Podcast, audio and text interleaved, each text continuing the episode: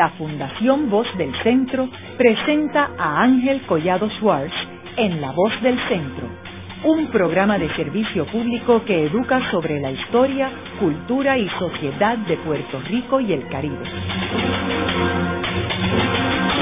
Saludos a todos. El programa de hoy está titulado El Caribe en la era de la globalización. Y hoy tenemos como nuestro invitado el doctor Emilio Pantojas García, profesor de la Facultad de Ciencias Sociales de la Universidad de Puerto Rico, del recinto de Río Piedras.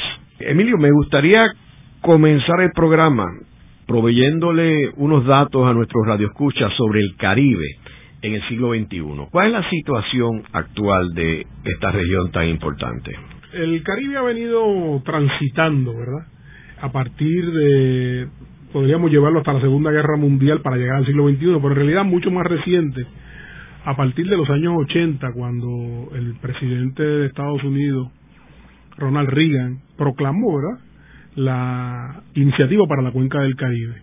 Ese binomio Reagan-Thatcher en Inglaterra, que reformó al mundo, ¿verdad?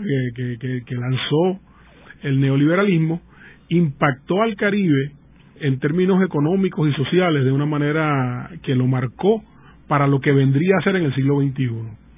Si nos vamos bien, bien temprano en la época colonial del Caribe, el Caribe, decía Benítez Rojo, que había sido la matriz que había parido los imperios de Europa.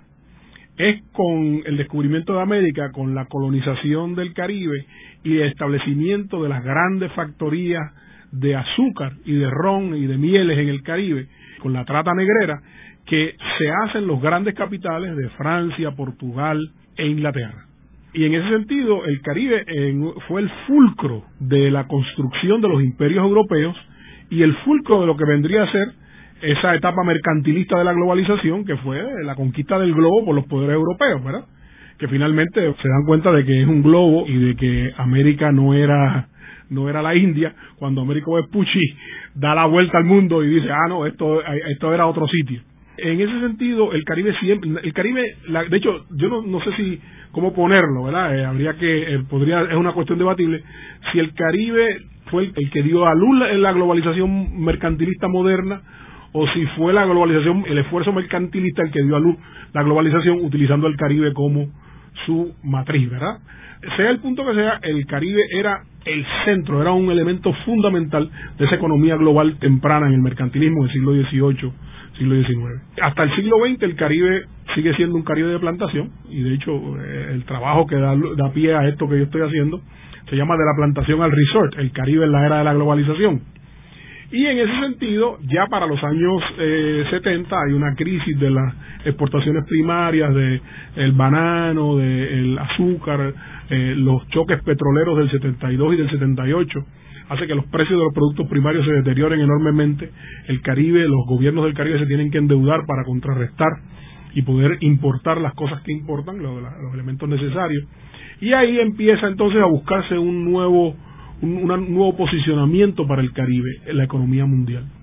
Ese posicionamiento lo proclama Reagan con esta iniciativa para la cuenca del Caribe, que lo que hace es proveerle acceso preferencial, libre de impuestos, quiere decir eso, libre de aranceles, a manufacturas ensambladas en el Caribe. Eso se complementa con un programa eh, que también había comenzado antes que en los años 70, la Convención del OME, que es un tipo de tratado que hace Europa, la Comunidad Europea, con sus ex colonias para darle acceso privilegiado, acceso preferencial, libre de aranceles, a ciertos productos. Ahora, Emilio, antes de entrar en ese tema de esos tratados con las ex colonias, sería bueno que mencionaras algo sobre el proceso de descolonización post Segunda Guerra Mundial, que como sabemos en la Segunda Guerra Mundial los únicos países que eran soberanos era Cuba, Haití y República Dominicana. El resto de los países y de las islas eran colonias de los poderes europeos. Correcto, y ahí eh, eh, eh, no es hasta los 60 que comienza la, la independencia de los países ingleses, ¿verdad? de los países del Reino Unido. Empieza por Jamaica y Trinidad, luego llega Barbados y finalmente empiezan las islas del Caribe del Caribe del Este.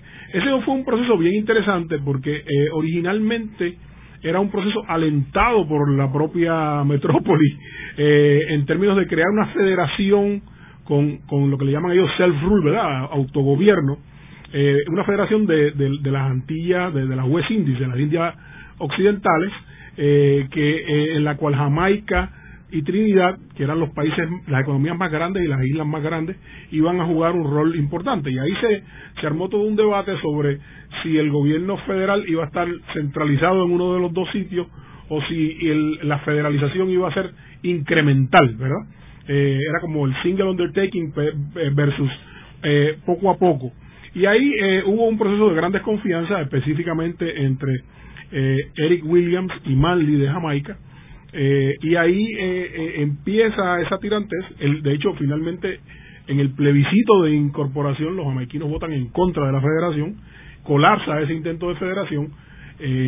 los, los trinidadios se van solos a la independencia. porque se planteó la posibilidad de dejar a Jamaica fuera y que hubiese una federación de todo el Caribe del Este, incluyendo Barbados y Trinidad, más todas las islas pequeñas, Antigua, Dominica, Santa Lucía, Saint Kitts, San Vicente, Granada. Y entonces ahí ese proceso eh, se completará más o menos en 1961-62, donde Jamaica y Trinidad obtienen la independencia. Más adelante la obtiene en el 66 Barbados. Y finalmente no es hasta los 70 que llega la independencia a los distintos países. Yo me acuerdo en 1987 yo entrevisté a Michael Douglas, el, el líder del Partido Laborista de la isla de Dominica. Yo estaba haciendo investigación sobre el impacto de la iniciativa del Caribe en Dominica, Santa Lucía y el Caribe del Este. Y me acuerdo que Michael Douglas decía, eh, eh, eh, acuérdate, yo lo estoy entrevistando en el 87, eh, la independencia de Dominica fue más o menos el 74. Y él dice que luego de lo que pasó en el 78 con el segundo choque petrolero, si él hubiese sabido de eso jamás hubiese pedido la independencia. Porque claro, una cosa es el ideal independentista y otra cosa es financiar un país de, de unos 100 mil habitantes en momentos de una crisis tan grande. Un país que lo que exportaba era frutos menores, limones, naranjas, ese tipo de cosas, ¿no? Y el banano, por supuesto, que era el producto principal. En ese sentido, eh, eh, era, era bastante cuesta arriba. ¿Y las otras islas, las holandesas y las francesas? Las holandesas nunca adquirieron eh, independencia, lo que hicieron fue que el, la corona holandesa les dio autonomía, específicamente a Aruba, más que a, a, Curazao, Bonaire y, y San Martín. Y normalmente eso tendió a la proliferación de paraísos fiscales. Eran países con, con, como Puerto Rico, con, con, privilegios excepcionales. En el caso de las Antillas holandesas eran privilegios excepcionales financieros. Y de hecho, las corporaciones 901, lo que de los Estados Unidos, lo que le llaman los Foreign Control subsidiaries, eh, había un montón eh, que operaban desde Holanda porque había unos paraísos fiscales y un nivel altísimo de las ganancias de esas corporaciones estaban en los bancos de, la, de, la, de las Antillas holandesas. Así que lo que se creó en el Caribe ya para, para los años 80, cuando yo eh, voy a hacer investigación en el Caribe del Este, era una serie de regímenes independientes unos, otros eran gobiernos eh, eh, semicoloniales con cierta autonomía local tipo Puerto Rico, eh, otros eran departamentos de ultramar como era el caso de los franceses, eh, y, pero todos, todos, todos, todos, todos tenían un acceso preferencial a sus economías o un estatus preferencial, bien sea en el aspecto financiero o bien sea en la manufactura, como era el caso de Puerto Rico, o el caso de Martinica con, con el ron. Yo me acuerdo que yo bromeaba con un profesor amigo mío martiniqueño eh, porque en Martinica, que tiene 260 mil habitantes y es poco más grande que Vieques, este, eh, había nueve factorías de ron. Y yo le decía, pero es que ustedes no pueden beber tanto ron. Y él me decía, no, es que lo exportamos a, a, Francia. Y efectivamente era un mercado, cautivo con unos grandes eh, privilegios, con grandes preferencias, eh, que ahora está sufriendo precisamente por todos los cambios que ha habido en la comunidad europea. Entonces, volviendo otra vez a Reagan, eh, Quiere decir que desde este proceso de descolonización que comienza eh, a darse en los 60, eh, no es hasta que viene Reagan que hay un cambio fundamental en el Caribe. Correcto, porque Reagan, eh, Reagan Thatcher, ¿verdad? Eh, el, cambio, si, uno lo mira un poco lo que hizo Inglaterra fue pasarle a, porque en el 78 con el segundo choque petrolero Inglaterra no abandona, pero ciertamente eh, reduce su apoyo a sus antiguas colonias, que ahora son parte de la mancomunidad. Eh, y en ese sentido, la administración Thatcher un poco le pasa el Caribe a Estados Unidos cuando la invasión de Granada.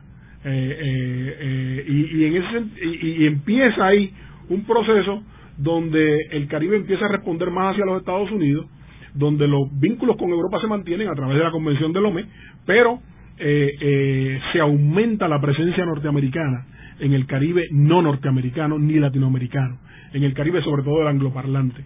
Eh, y ahí el Caribe se empieza a convertir, empieza a transitar de una zona agroexportadora a una zona donde se proliferan lo que se conoce como las maquiladoras, que son las industrias, las manufacturas industrias manufactureras que ensamblan productos y los reexportan a, las distintas metrópolis. Puede ser Estados Unidos, puede ser Europa, puede ser otros países eh, que no son necesariamente metrópolis. Eh, y eh, se crea esta nueva economía de, llena de zonas francas, llenas de ensamblaje. República Dominicana se convierte en el principal productor para el mercado norteamericano de ropa pero no es que produce ropa, es que ensambla ropa, es que viene, vienen telas cortadas y son ensambladas. Y un poco compite con la, con la frontera de los Estados Unidos en el programa de maquiladora. Asimismo, todo Centroamérica, eh, la industria textil en Centroamérica, Honduras, Guatemala, se va a expandir, va a aumentar, y no solamente eso, sino que se crea una cosa que parecería eh, rara, se crea una cadena de producción de textiles, de ropa, que comienza en Japón, pasa por el Caribe y termina en Estados Unidos. Comienza en el Asia, perdón, no, no necesariamente en Japón.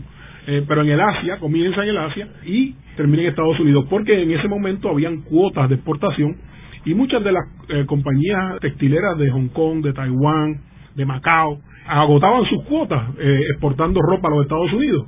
Y entonces lo que hacía, lo que pasó fue que se vinieron a Guatemala, coreanos, compañías coreanas, compañías, me acuerdo yo entrevisté en Santa Lucía a un chino, a un chino eh, de Hong Kong, eh, Mr. Kwan, que tenía una, una corporación, y yo le pregunté, ¿y por qué usted se ha venido a Santa Lucía?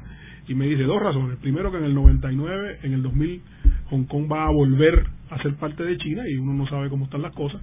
Y segundo, que yo tengo todas las cuotas agotadas en mis, en mis compañías en Macao, en Hong Kong, en Taiwán y, y, y aquí en Santa Lucía, con esta nueva compañía me dan cuotas nuevas y por lo tanto comienza a florecer la exportación textilera y la exportación de productos ensamblados de distintos tipos. También había electrónicos, había muchos productos deportivos, etcétera, etcétera.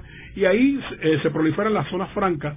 Los dos sitios donde más proliferan eh, son en, en, República Dominicana y Jamaica.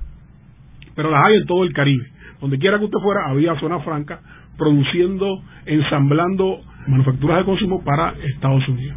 ¿Y cómo cuadra en esto el proyecto de planta gemela de Reagan? De hecho, en, Puerto, a Puerto Rico los puertorriqueños están un poco desesperados porque no solamente Reagan está proponiendo darle ciertos privilegios a plantas que compiten con Puerto Rico, sino que además eh, Reagan en su eh, eh, en su reforma contributiva amenaza las 936 y las amenazas de dos formas. Eh, las amenazas en el 84 se aprobó una cosa que se llamaba el TEFRA, el Tax Equity Reform Agreement, donde las farmacéuticas que habían estado transfiriendo eh, sin restricciones las patentes de sus productos principales, eh, lo que lo, tuvieron que empezar a establecer lo que se llama una relación eh, arm's length, ¿verdad? Una relación igual entre la corporación matriz y la corporación que producía en Puerto Rico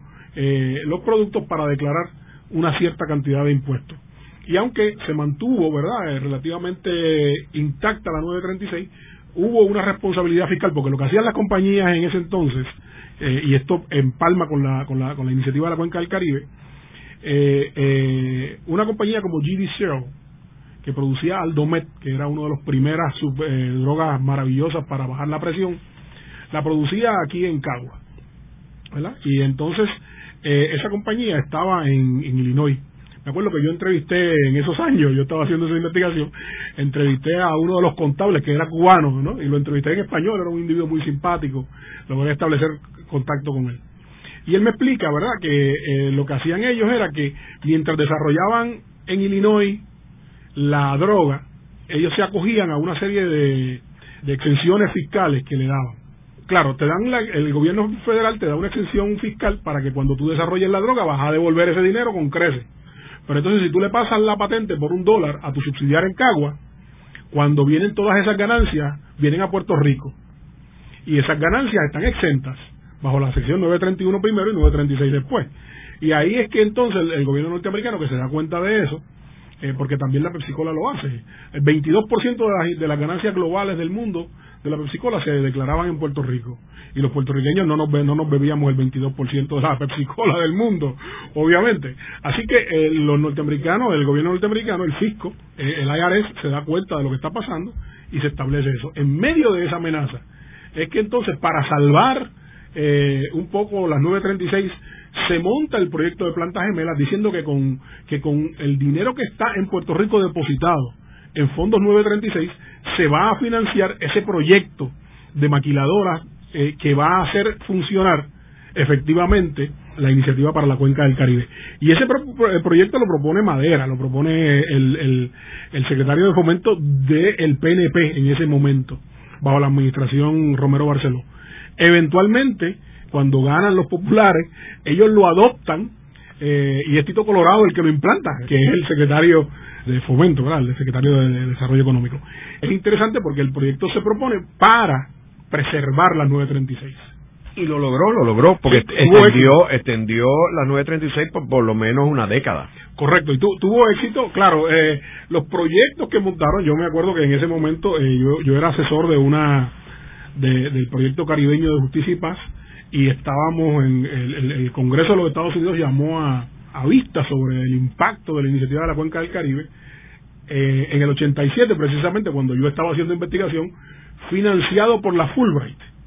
Cuando se enteran en el Congreso que hay un Fulbright Scholar que pagan ellos literalmente con el propósito de eso pues me llamaron a, declarar allí a las a, a las vistas públicas.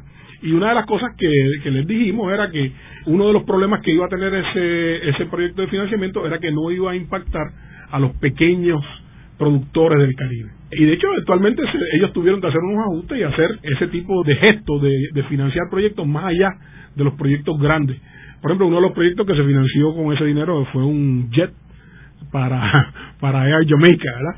que costó 50 millones de dólares eh, en un lease, porque eso no se compra, ¿verdad? Así como uno compra un carro.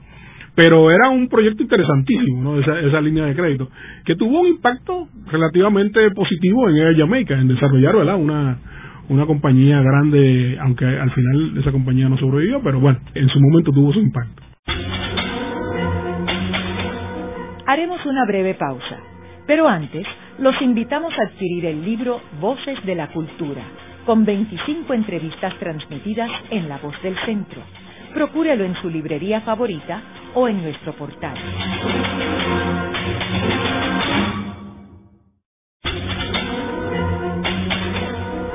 Están escuchando a Ángel Collado Schwartz en La Voz del Centro. Ahora pueden accesar a toda hora y desde cualquier lugar la colección completa de un centenar de programas transmitidos por la voz del centro mediante nuestro portal www.vozdelcentro.org. Continuamos con el programa de hoy titulado El Caribe en la era de la globalización. Hoy con nuestro invitado, el doctor Emilio Pantojas García, profesor de la Facultad de Ciencias Sociales de la Universidad de Puerto Rico del recinto de Río Piedras. En el segmento anterior estuvimos hablando sobre el Caribe y cómo el Caribe jugó un papel protagónico en la economía mundial en el siglo XVIII, XIX y cómo en el siglo XX, luego de eh, terminada la Segunda Guerra Mundial, comenzó un proceso de descolonización donde eh, las islas eh, británicas, las holandesas eh, y las francesas redefinieron las relaciones con la metrópoli. En, la mayoría de los casos con soberanía, otras como parte de la metrópoli, como el caso de Francia. Y hablamos sobre lo que había sucedido en el gobierno de Ronald Reagan y Margaret Thatcher cuando lanzaron el neoliberalismo y cómo eso afectó el Caribe. Y nos quedamos hablando de Ronald Reagan y Thatcher, eh, Emilio. ¿Qué sucedió después de Reagan? En ese proceso, a finales de la década del siglo XX, en la década del 80, principios del 90, el Caribe se transformó en una serie de plataformas de maquiladoras, plataformas de exportación para eh, manufacturas ensambladas. Esa fue la gran transformación. Por otra parte, ahí se estimulan los, los, los programas de ajuste económicos del Fondo Monetario Internacional que expulsan del Caribe, literalmente, a decenas de miles de personas, la gran emigración dominicana a Puerto Rico y a Estados Unidos, es un fenómeno de los 80. Eh, es una emigración que ya no es únicamente de campesinos pobres, sino que también de la clase media desplazada, de la clase media empobrecida por las medidas de ajuste económico, por las medidas de, de evaluación monetaria, etcétera, etcétera. En Jamaica me acuerdo que había una expresión que se llamaba I am going foreign. Quería decir que voy a emigrar, se llamaba going foreign. Yo me voy a convertir en un extranjero, ¿no? Como me voy al extranjero. I'm going foreign. El Caribe se transforma entonces de una región agroexportadora su sector más dinámico se convierte en esta en este sector manufacturero de zona franca. Se prolifera la zona franca, se prolifera, se prolifera el número de empleados en esa zona franca, pero eso no resuelve el problema. Porque viene entonces en el 1994 lo que se conoce como la Ronda de Uruguay del GATT, el General Agreement on Tariff and Trade, que es el, el organismo que regulaba el comercio internacional, y en el 1995 nace la Organización Mundial del Comercio. La Organización Mundial del Comercio tiene como agenda global la liberalización del comercio mundial y eventualmente eh, el libre comercio, eh, que es la, el credo neoliberal. El credo neoliberal tiene varios puntos, pero dos de los más importantes son el hecho de que la empresa privada es el agente racional maximizador eh, más importante de la economía y el mercado libre es el, elemento que va a equiparar todas las desigualdades. Eso en realidad no es lo que pasa, pero es lo que ellos plantean en su modelo econométrico. Al final empieza el Caribe y ahí hay toda una serie de escritos, incluyendo algunos míos, de que el Caribe se va moviendo, las aperturas son a servicios internacionales. Y esos servicios internacionales primero se tratan de describir como centros de telemercadeo, la banca internacional, se crean, se proliferan lo que se conoce como los offshore financial centers, ¿verdad? Los centros financieros internacionales que no son los de Londres y París, sino que son estos otros centros financieros que sirven para evadir impuestos a grandes corporaciones. Centros financieros que estaban originalmente en las islas británicas como las Caimán y las Bermudas, ahora están en las Bahamas, están en Costa Rica, están en toda una serie de, de islas del Caribe. De hecho, el Caribe y el Asia son las dos partes del mundo que tienen más centros eh, financieros internacionales, con 19 cada uno, ¿verdad? Eh, de un total de unos 80 y pico que hay en el mundo. Empieza a proliferarse estas economías y junto a esto empieza a proliferarse el servicio que al final va a terminar siendo el sector más dinámico, que es el turismo. El turismo y el entretenimiento. El Caribe comienza a convertirse en, en una especie de eh, Mediterráneo americano, ¿verdad? En términos turísticos, porque siempre ha sido un Mediterráneo americano, o los norteamericanos así lo, lo, plantean, y eh, el Caribe se convierte en un centro turístico para, no ya para los ricos, ¿verdad? sino para la clase media norteamericana, para la clase trabajadora que tiene ingresos disponibles, se reinventa o se relanza en Jamaica, en Negril Beach, el empresario de origen libanés jamaiquino John Isa, eh, en los años 70, luego del primer choque eh, de petróleo, relanza una cosa que los europeos habían lanzado desde los años 60, que es el all inclusive, ¿verdad? El todo incluido. Eso que tanto le gusta a los puertorriqueños de República Dominicana, nos gusta a los puertorriqueños de República Dominicana, ¿verdad? Donde todo usted paga y todo está incluido. El primer All Inclusive del Caribe fue en The Grill Beach, en Jamaica, y lo, lo lanza eh, este señor John Isa, que es el dueño de los superclubs, ¿no? Eh, de hecho, lo dice en la página de ellos, ¿no? Que él fue el inventor de ese concepto. En realidad, los inventores de ese concepto fue un señor que se llamaba Wright, que era de origen ruso en, Inglaterra, pero él fue el que lo relanzó, ¿verdad? En el 76 en el Caribe. Eh, ahí empieza esa dinámica de crecimiento de los hoteles y, la, y los centros financieros internacionales y el turismo y las remesas, porque la, la emigración tiene una contraparte que se llama remesas, lo que envían los caribeños residentes en Estados Unidos o en Inglaterra o en España, lo que envían a sus países, se convierte en el eje de las economías del Caribe, y no solo del Caribe, sino de la cuenca del Caribe, el Caribe y Centroamérica. Para darte un ejemplo, utilizando la cifra de 2008, en la economía de República Dominicana, que es una economía grande, es la cuarta economía en términos de Producto Interno Bruto, es la cuarta economía del Caribe. Si no contamos a Puerto Rico, si contamos a Puerto Rico, Puerto Rico sería la cuarta. En República Dominicana, las remesas y los ingresos por concepto de turismo equivalen al 17.2% del Producto Interno Bruto. 8% son las remesas y 9% son los ingresos por concepto de turismo. Eh, en, el, en un país como Nicaragua también el 17% de sus ingresos del Producto Interno Bruto es equivalente a las remesas más los ingresos del turismo. Eh, hay países como Santa Lucía, Antigua y Barbuda y Barbados, donde más del 30% de la economía proviene de los ingresos del turismo. Y en el caso de Jamaica, eh, el 30% eh, los ingresos de estas dos fuentes, remesas y eh, turismo, eh, constituyen un 30% del ingreso eh, del Producto Interno Bruto. 15% eh, viene del turismo y 15% de las remesas.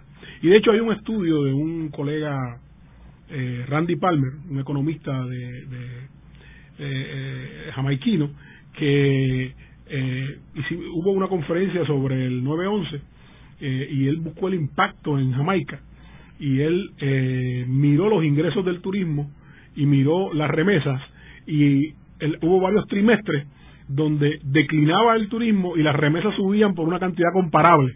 O sea que obviamente eh, la comunidad jamaiquina estaba, sus familiares que estaban sufriendo por la pérdida de empleo, por la baja en el gasto del turismo, entonces empezaban a recibir más remesas de parte de sus familiares en los Estados Unidos. Claro, esto fue en el 2001.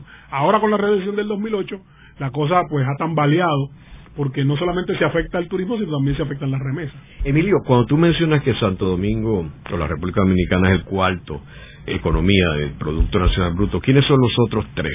En términos de, de, del Caribe, de los datos que tiene el Banco Mundial, que hay economías que el Banco Mundial no tiene datos, que son las, las economías como Aruba, eh, incluso Puerto Rico. Yo tengo la de Puerto Rico porque la saqué de Puerto Rico. Pero, eh, por ejemplo, un sitio como Martinica no tiene cuentas nacionales como tenemos nosotros, ¿verdad? Porque es un departamento de Francia. En ese sentido, las tres grandes economías de la cuenca del Caribe son las G3, México, Venezuela y Colombia. Pero si fuéramos a mirar en términos de Producto Interno Bruto, el Producto Interno Bruto más grande de, de, de todas las islas lo tiene Puerto Rico, que son 63, 63 mil millones, 63 billones de dólares. Mientras que República Dominicana eh, registra un, un Producto Interno Bruto en el 2010 de 51.5 billones de dólares. Pero está creciendo. Ah, no, mucho. Y eso es bien interesante cuando uno compara Puerto Rico con República Dominicana. Uno de los elementos más importantes es que hay un factor de remesas y de inversión externa que los dominicanos han, han capitalizado. Los dominicanos tienen, yo creo que la mayor cantidad de peloteros peloteros buenos que ganan millones y millones de dólares. Curiosamente, muchos de esos peloteros reinvierten su dinero en República Dominicana y hay un fenómeno de gran inversión. Me acuerdo en el 2005 estábamos organizando una actividad de la Asociación de Estudios del Caribe que yo presidía en Dominicana y estaban construyendo un megaproyecto con el Hotel Hilton en, en el Malecón. Cuando yo pregunté, los, apartamentos costaban de un, empezaban en un millón de dólares. ¿Quiénes compraban los apartamentos? Pues eh, los peloteros dominicanos, Sammy Sosa, Ortiz, toda esa gente tenía allí eh, eh, un, un, apartamento que no era para estar 365 días al año, era, era un apartamento que, al que venían durante los meses de invierno, etcétera, etcétera. Emilio, un detalle que creo que es importante para evaluar los cambios que han habido en el Caribe es el, la exclusividad que tenía Puerto Rico al libre acceso al mercado de Estados Unidos, que es algo que se ha perdido, porque tanto México como otros países lo tienen. Háblanos un poco sobre eso. Bueno, eso, eso es un elemento muy importante, porque una de las cosas que ha pasado y que venimos escribiendo desde hace desde los 90 es que cuando cuando Estados Unidos firma el Tratado de Libre Comercio de América del Norte con México y Canadá Puerto Rico es parte de esa área de libre comercio y hasta donde yo sé, nosotros nunca logramos explotar nuestra capacidad de exportación ni para México ni para Canadá. Y yo me acuerdo que cuando, cuando yo llegué a Puerto Rico en el 1994, después de haber estado fuera, viviendo fuera por más de 14 años, los primeros trajes que yo me compré eran canadienses y yo decía, ¿de dónde vienen estos trajes canadienses? Era del Tratado de Libre Comercio, unos trajes de gabarrina buenísimos para, ¿verdad? para cuestiones formales de trabajo. Los mexicanos aprovecharon, eh, el, mercado puertorriqueño se ha, ha, venido importando de México una cantidades importantes de, de mercancía. Lo que ha pasado ahora es que con a partir de la creación de la Organización Mundial del Comercio y de la liberalización del eh, comercio internacional, específicamente de la firma del Tratado de Libre Comercio entre Centroamérica, República Dominicana y América del Norte, lo que llaman el DR CAFTA, el Dr. CAFTA, Dominican Republic CAFTA, República Dominicana y todas las repúblicas de Centroamérica tienen acceso libre, igual que Puerto Rico, a los mercados norteamericanos. Claro, todavía no tienen acceso completamente libre, hay unos elementos de restricción, pero esa capacidad de trasiego se ha ampliado. Y en ese sentido, eh, nos han, esa ventaja que teníamos supuestamente comparativa, ya no la tenemos. Por otra parte, la moneda común la tiene Panamá, la tiene Ecuador, la tiene El Salvador. Hay una serie de países que están adoptando el dólar como su moneda, como su moneda de, cambio diario. Pero por otra parte, el dólar circula libremente, el Caribe está dolarizado.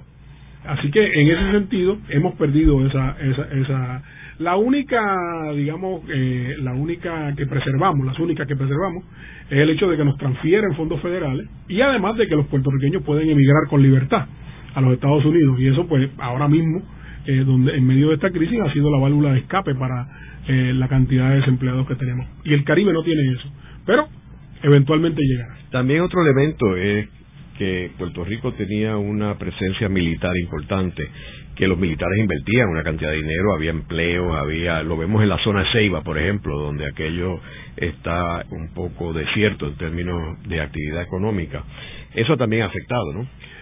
en, la cuestión militar han pasado dos cosas muy importantes. Primero, con la guerra de Irak, la de 1991, se cerró el ciclo de este de esta visión de que las guerras de Estados Unidos eh, dependían de establecer una cabeza de playa eh, para invadir eh, un continente europeo o, el continente asiático. Ese tipo de cosas ya no no era. La nueva guerra era la guerra inteligente las bombas inteligentes todo era aéreo. Y en ese sentido, todo ese, ese, ese, operativo de la organización del Tratado del Atlántico Norte que se montó al lado de Roosevelt Road y de Vieques se desmanteló. Por otra parte, la nueva prioridad norteamericana eh, en términos del Caribe y de seguridad en el Caribe era el trasiego de drogas y el trasiego de personas, la, la inmigración indocumentada y la eh, y, el, tráfico de drogas. Eh, el, la DEA estableció dos corredores, hay, conceptualizó dos corredores. El corredor del Caribe del Este, que es Puerto Rico, la cabeza de playa, ahí es que se entra, y el corredor de Centroamérica, donde México es el sitio eh, por donde más se entra. Eh, esos dos eh, puntos de entrada tenían características similares en un momento dado.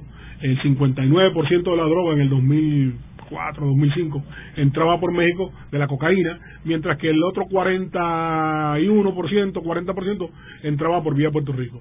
Eventualmente eso eh, mermó en el caso de Puerto Rico con una serie de acuerdos bastante controversiales.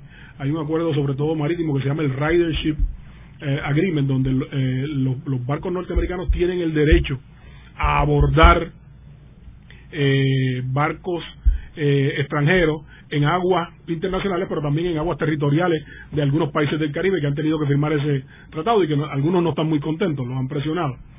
Y ese, ese cambio, ¿verdad? Ese cambio, pues ha cambiado el, el, el tenor de la importancia de Puerto Rico para todo esto. Si uno mira el gasto del gobierno federal en Puerto Rico, las agencias cambiaron. De gastos militares ahora son gastos en el Departamento de Justicia, en Homeland Security, en toda otra serie de aparatos policíacos que están dirigidos a la droga y no a la guerra, ¿verdad? Si se quiere llamar de esa manera. Y eso un poco también es parte del problema, que el Caribe como tal, no solo Puerto Rico, el Caribe ha perdido importancia estratégica en términos de la gran estrategia de los Estados Unidos. El Caribe y América Latina. Y de hecho, lo que ha pasado, discutíamos en, en un programa anterior, discutíamos la cumbre de las Américas, eh, es que los, latinoamericanos le han pasado el bill, ¿verdad? Le han pasado la cuenta a Obama de que nos tienen descuidado porque ellos están en Asia, están en el Mediano Oriente y nosotros somos la quinta rueda del coche. Luego de la pausa, continuamos con Ángel Collado Schwartz en La Voz del Centro.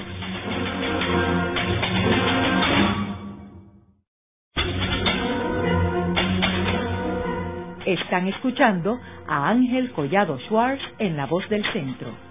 Ahora pueden accesar a toda hora y desde cualquier lugar la colección completa de un centenar de programas transmitidos por La Voz del Centro mediante nuestro portal www.vozdelcentro.org. Continuamos con el programa de hoy titulado El Caribe en la era de la globalización. Hoy con nuestro invitado, el doctor Emilio Pantojas García, profesor de la Facultad de Ciencias Sociales de la Universidad de Puerto Rico, del recinto de Río Piedras. Eh, Emilio, en el segmento anterior estuvimos hablando sobre la importancia de la industria del turismo en el Caribe. Hemos visto algunas inversiones recientes en Puerto Rico, y en otras islas del Caribe, también Cuba, que está participando agresivamente en términos de la industria del turismo, aunque no del mercado americano. Hablar un poco más sobre la industria del turismo. Es interesante, eh, hay una serie de bancos de datos internacionales que en vista del crecimiento del turismo en el mundo. El turismo es una industria de billones de dólares y se mueven millones de personas de un sitio a otro. El turismo se ha redefinido el turismo ya no es el visitante que viene a descansar con una camarita y unos shorts, como era en la época, no sé si te acuerdas de, de, Cantalicio, los anuncios de la corona, donde estaba el americano Joe, ¿verdad? Que venía con una camarita y un sombrero medio raro y unos, unos, bermudas. El turismo ahora se define como travel and tourism, o sea, eh, eh, toda la industria de viaje, la hotelería y, la, y, la, y los servicios que se que se integran a esa cadena de valor. Esa nueva definición del turismo hace que, por ejemplo, eh, hay, hay, la Organización Mundial del Turismo, el World and Tourism Travel Council, se pasan midiendo los índices, tienen una serie de índices de, la aportación del turismo a la economía. Y si uno mira las cifras de 2010, que son las más, las más recientes que hay, esto tiene siempre un, un desfase de dos años, ¿verdad? En las islas del Caribe, como eh, en el Caribe insular, el turismo representa el 11.4% del Producto Interno Bruto. Para el Caribe en general, la cuenca del Caribe es 10.6%. Para Centroamérica es solo 4.8%. Para el grupo de tres, Venezuela, Colombia eh, y México, es 4.5%. Y para todo el Caribe, incluyendo el G3, pues baja a 8.9%. Pero el 9% del Producto Interno Bruto de todas esas de todas esas economías de la cuenca del Caribe, desde México hasta Surinam, está compuesto por turismo. En Asia es solamente el 6.3. En los BRICS, ¿verdad? Brasil, eh, Rusia, India, China y Sudáfrica es solamente el 3.2. Y en el mundo es el 3.3. Eso te da un sentido de la gran importancia que tiene la industria del turismo en el Caribe. En el Caribe se genera uno, es equivalente más o menos a uno de cada seis empleos de, en muchas de las islas del Caribe y en otras es mucho más. El Caribe es el destino principal de los cruceros del mundo. El 44% de las camas noches de los cruceros del mundo está en, el, en destinos del Caribe. O sea que en todo el globo, incluyendo los cruceros mediterráneos, los cruceros en el Asia, todos los cruceros del mundo, el 44% se encuentra como destino alguno de los puertos del Caribe. Otro de los elementos importantes en el Caribe ha sido la entrada de China, que vemos que ha sustituido a Estados Unidos como el principal inversionista en América Latina y tiene una estrategia eh, muy agresiva en términos de su presencia. Eh, como sabemos, China tiene hoy el mercado más importante de turistas del mundo, mercado que Puerto Rico, por ejemplo, no tiene acceso eh, actualmente. ¿Cómo tú ves la entrada de China y su presencia en el Caribe en esta situación de una de tener una era globalizada? La parte que yo conozco de la entrada de los chinos en el Caribe es a través de un de una transnacional de Hong Kong que se llama que es una transnacional eh, eh, chino-británica que se llama uh, Hutchinson Whampoa. Hutchinson Whampoa es la compañía que tomó la administración del Canal de Panamá. Eh, controla los puertos, ¿verdad? El puerto de Colón, y los puertos de Panamá, eh, controla Freeport en Nassau eh, y es eh, uno de los elementos más importantes en términos de, creo que te, te, hablé la vez anterior de la noción que había de a través del puerto de Manta, que también lo controla Hutchinson Wampoa, los gerencias Hutchinson Wampoa, crear un, una, una vía interoceánica por el Amazonas, dije la vez anterior el Orinoco, me confundí, era es, el río Amazonas, ¿verdad? Eh, eh, y la primera pata de eso, la primera parte sería de desde Ecuador por el puerto de Manta hasta Manaus. Eh, y eventualmente pues salir, eso no quiere decir que van a sustituir el canal de Panamá, porque esa ruta es mucho más larga, pero de lo que estoy hablando es de trasiego, ¿verdad? De pasajeros, trasiego de, de, de, mercaderías. en ese sentido, los chinos, ese digamos fue la cabeza de playa Eventualmente, en lo que he visto que eh, compartimos eh, en la pausa, es el hecho de que los chinos están invirtiendo eh, no solamente inversiones de cartera, están comprando bonos, están comprando, prestando dinero, sino que además están haciendo donaciones a obras públicas, ¿no? estadios, facilidades de, de, todo tipo.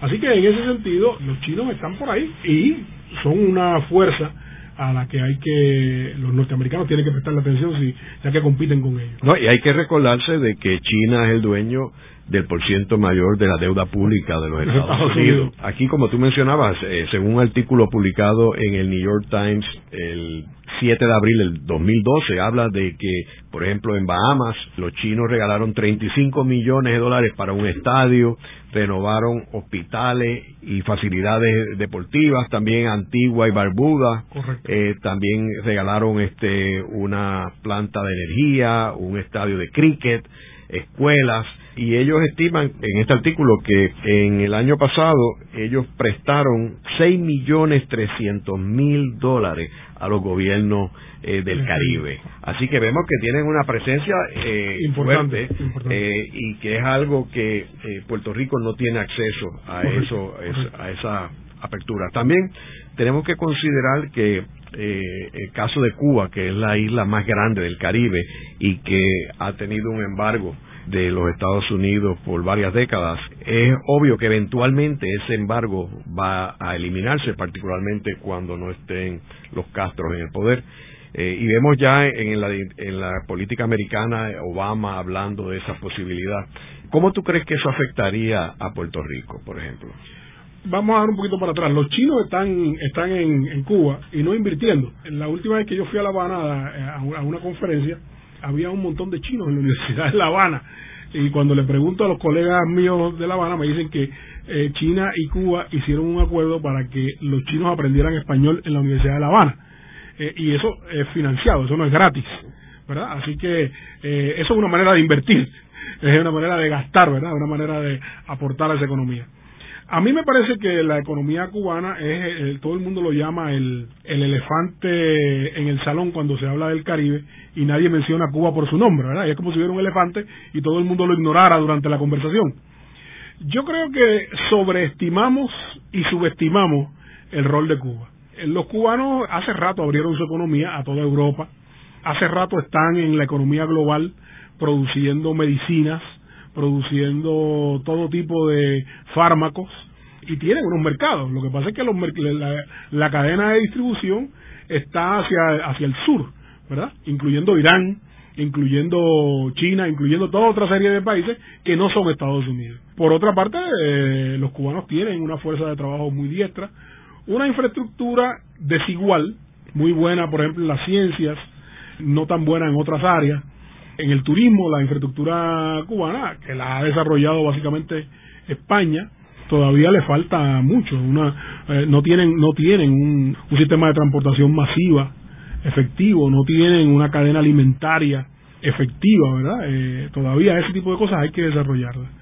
Así que dependiendo en el área en que se hable, eh, está en ventaja o en desventaja. Una de las áreas donde tienen una ventaja comparativa sería en el área de fármacos, de productos médicos, pero como me decía un colega economista cubano hace un par de años que éramos, estábamos en Harvard, en el centro latinoamericano, me decía, mira, pero el problema que tenemos es que la compañía que certifica mi vacuna es la misma compañía que me va a comprar la patente y que me la va a mercadear.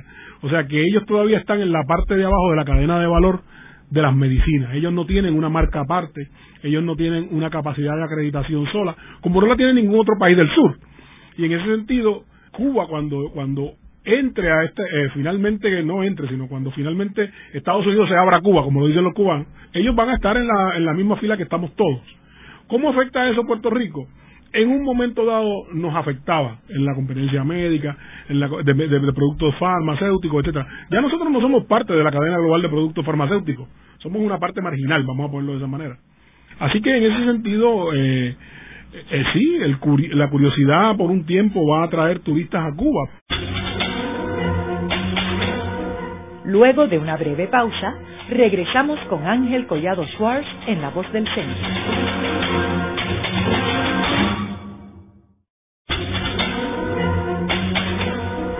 Continuamos con la parte final de La Voz del Centro con Ángel Collado Schwartz. Pueden enviarnos sus comentarios a través de nuestro portal www.vozdelcentro.org. Continuamos con el programa de hoy titulado El Caribe en la era de la globalización. Hoy con nuestro invitado, el doctor Emilio Pantojas García, profesor de la Facultad de Ciencias Sociales de la Universidad de Puerto Rico del recinto de Río Piedras.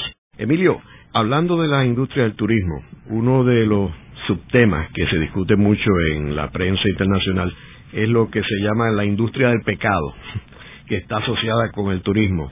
Eh, háblanos de qué consiste esa industria Sí, ciertamente el Caribe está tratando de entrar en competencia, ¿verdad? Con ciertos centros internacionales que, como Las Vegas, ¿verdad? Sin City, la industria del pecado. La industria del pecado es un concepto norteamericano, puritano. Cuando yo empecé mi estudio sobre las economías del Caribe, que no era un estudio sobre el turismo, eh, he tenido que estudiar el turismo porque se convirtió en el proceso, en el sector más dinámico de la economía. Eh, me doy cuenta que hay una serie de industrias que asociadas al turismo que yo las he llamado, utilizando ese término, eh, las industrias del pecado. Eh, eh, los casinos, el lavado de dinero, el, comercio sexual, el trasiego sexual, ¿verdad? se han convertido en centros importantes. Por ejemplo, República Dominicana, Cuba y Costa Rica compiten con Tailandia y Filipinas en el mercado de turismo sexual. Como el turismo no es una, no es, una industria de un solo servicio, en el Caribe tienen la ventaja añadida de que eh, hay casinos y en el Caribe se han proliferado los casinos de tal manera donde si tú comparas los casinos en, en el Caribe con los casinos en el Asia tropical, en el Asia tropical hay 95 casinos, ¿verdad? Eh, de los cuales dos terceras partes están en Macao, China, que tiene 33 casinos, las Filipinas, que tiene 19 casinos, y Camboya, que tiene 14 casinos. Tailandia, que es la meca del turismo sexual, no tiene casinos.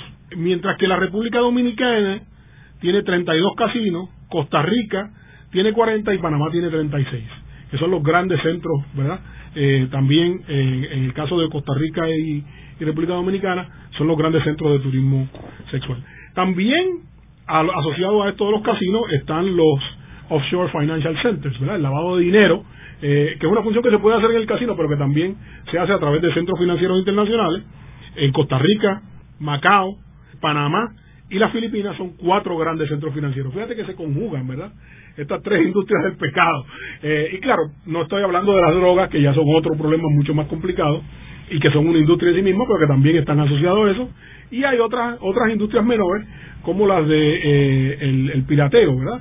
Le venden a unos CDs pirateados, le venden películas, le venden todo tipo de cosas pirateadas, medicinas pirateadas, etcétera, eh, cigarros pirateados, ¿no? Eh, dicen que son que son habanos y no son habanos nada. Así que esto también ha sido un elemento que se ha proliferado como parte de la industria turística y del sector turístico. Emilio, como hemos hablado en el programa, eh, la globalización es un fenómeno que está vigente en, todas partes. Tú mencionabas que en el Caribe pues se ha globalizado, es otro enfoque. Y hemos visto cómo en el caso de Puerto Rico ha habido unos eventos que han perjudicado la competitividad de Puerto Rico. Uno es la salida de las 936 de Puerto Rico, otro es la pérdida de la exclusividad del libre acceso al mercado de Estados Unidos, otra es la salida de la inversión militar en Puerto Rico por otro lado, la entrada de China como un jugador importante en el Caribe y Puerto Rico está totalmente ajeno a lo que está sucediendo con China en el Caribe. Y lo que es inminente, que es la apertura de, de Cuba. ¿Cómo puede Puerto Rico, en una economía globalizada, competir sin tener poderes para poder eh, lidiar con las distintas islas y poder competir con ellas, si no tiene los poderes para poder negociar y establecer el tratado, etcétera. Puerto Rico tardó mucho en entender que había un nuevo mundo, un nuevo orden económico mundial y político. Y ese, ese nuevo orden es un orden donde no hay privilegios, donde no hay preferencias. ¿verdad? La idea de la liberalización comercial es en realidad liberalización económica, que quiere decir que Estados Unidos no nos puede dar ciertas preferencias a nosotros ni a nadie si no se las da a, a nuestros competidores. Eh, y esa ha sido una de las partes del deterioro. El otro elemento es que no, no entendimos a tiempo, a pesar de que la evidencia estaba ahí, que Puerto Rico ya no era competitivo en términos de manufactura, salvo con una serie de eh, privilegios que ya no son posibles, eh, y que teníamos que movernos hacia una economía de servicios.